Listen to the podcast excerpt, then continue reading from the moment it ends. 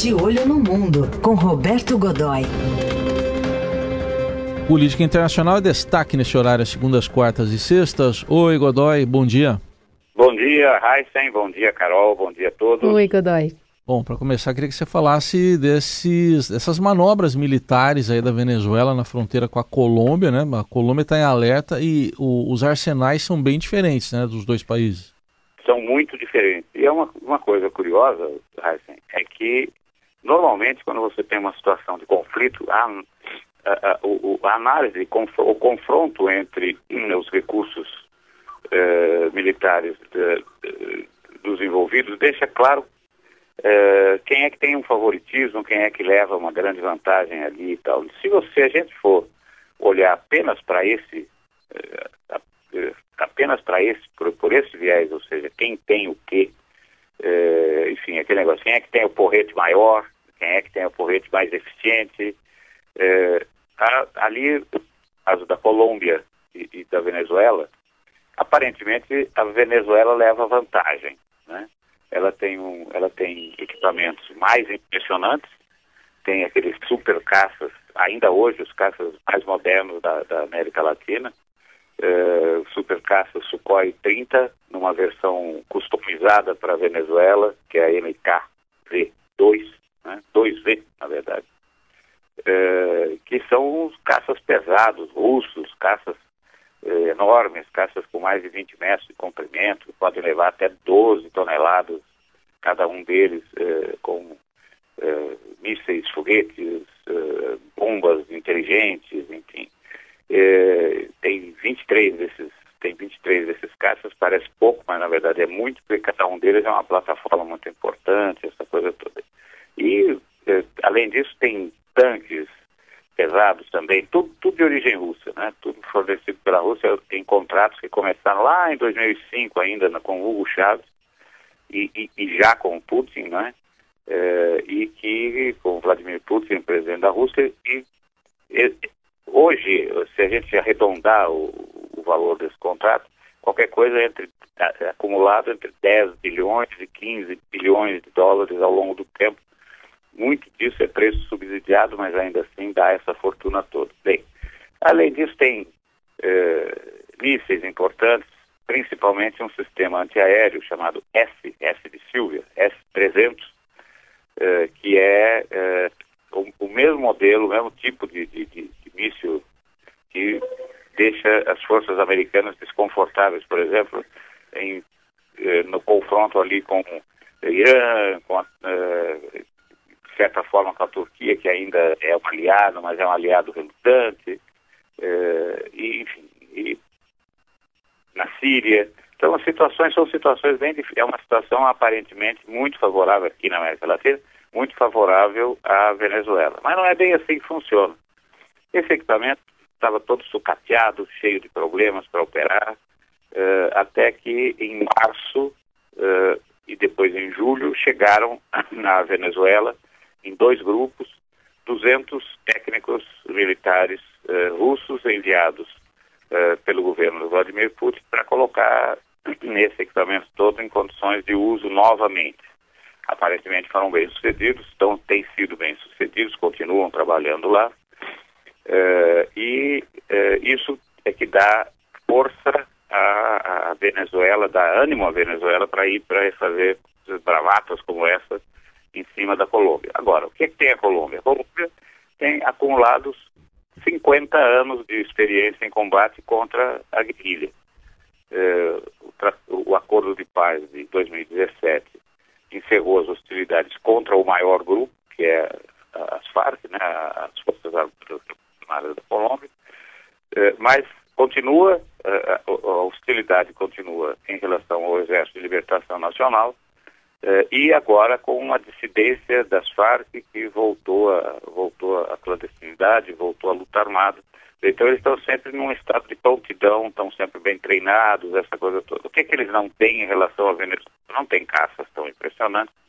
Eles usam uma aviação de combate eh, toda equipada com equipamento, com aviões israelenses modernizados, sim, capazes de muita coisa, eh, bem armados, mas nem de longe eh, suficientes para encarar um confronto direto ali com os, os, os, os caças russos da Venezuela. Uhum. Eles não têm tanques, porque nunca precisaram disso eh, no, no, seu combate, mas são, tem uma coisa absolutamente fundamental ali, que é equipamento, eh, o equipamento que dispõe um equipamento, por exemplo, para conter uma força terrestre é muito eficiente, muito novo, todo ele americano, numeroso, frotas grandes de helicópteros, de helicópteros de combate, helicópteros de ataque, tropa bem treinada e tem uma arma, um recurso militar, uma arma, por assim dizer, com a qual a Venezuela não pode contar, mesmo com todo esse apoio soviético, eh, russo, mesmo com todo,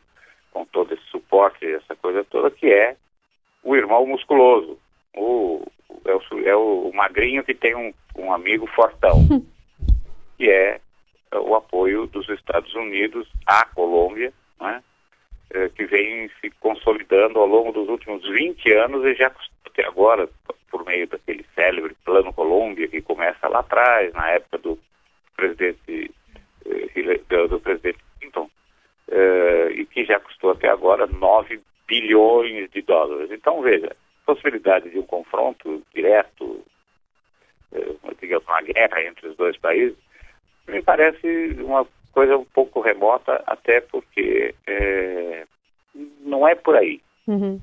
Mas há essa provocação, né? Acho que talvez dá para interpretar direta. esses exercícios como uma provocação. Agora, é, apesar de Bogotá ter, ter dito que está lidando com tudo, né, com muita serenidade, enfim, o, o presidente, né, autoproclamado da Venezuela, Juan Guaidó, disse que esses exercícios militares são uma estratégia de Maduro para distrair a população da crise econômica que abala o país nos últimos anos. Tem isso também, Godoy? Tem, eu acho que tem. A gente não pode esquecer, aqui mesmo na América Latina, na América do Sul, vizinho mais próximo da gente ainda, foi o caso uh, da Guerra das Malvinas com a, a Argentina contra o Reino Unido, a Inglaterra, lá atrás, em 1982, já está ficando, já está ficando uh, passado recente, relativamente recente, né? E aí, eu, e aí aquela coisa assim que eu, faz com que eu me sinta assim um, um dinossauro, porque eu me lembro até cobrir, né? Então eu me lembro bem da, me lembro bem dessa história toda. O que, que aconteceu ali? A Argentina estava mergulhando mais uma vez numa, numa crise. Eu, Deve ser uma coisa curiosa, eu não me lembro, não, não, minha memória não, eu não me lembro de um período em que a Argentina não tenha estado em crise econômica, né? É, mas enfim, ela estava mergulhando ainda mais naquele momento, no período da ditadura militar, e a coisa estava real, o número estava grande demais, não, não, era mais possível manter debaixo do, do jogar para debaixo do tapete da propaganda a perseguição política, os mortos, desaparecidos, torturados.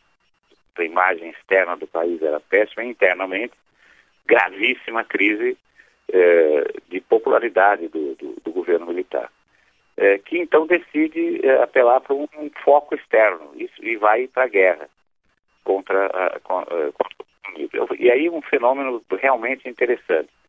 No momento que começa, no momento que começa o conflito, quer dizer, você China toma iniciativa nas Ilhas Geórgia do Sul, parte do arquipélago das Malvinas, e isso é anunciado amplamente, já estamos indo para, enfim, basicamente o recado era o seguinte, é, o, o, general Galtieri, que era o líder de, um, de, uma, de uma junta militar, que aparecia, e ele, portanto, aparecia como chefe de Estado ali, é, anunciando basicamente o que ele dizia o seguinte, estamos indo para cima das Malvinas.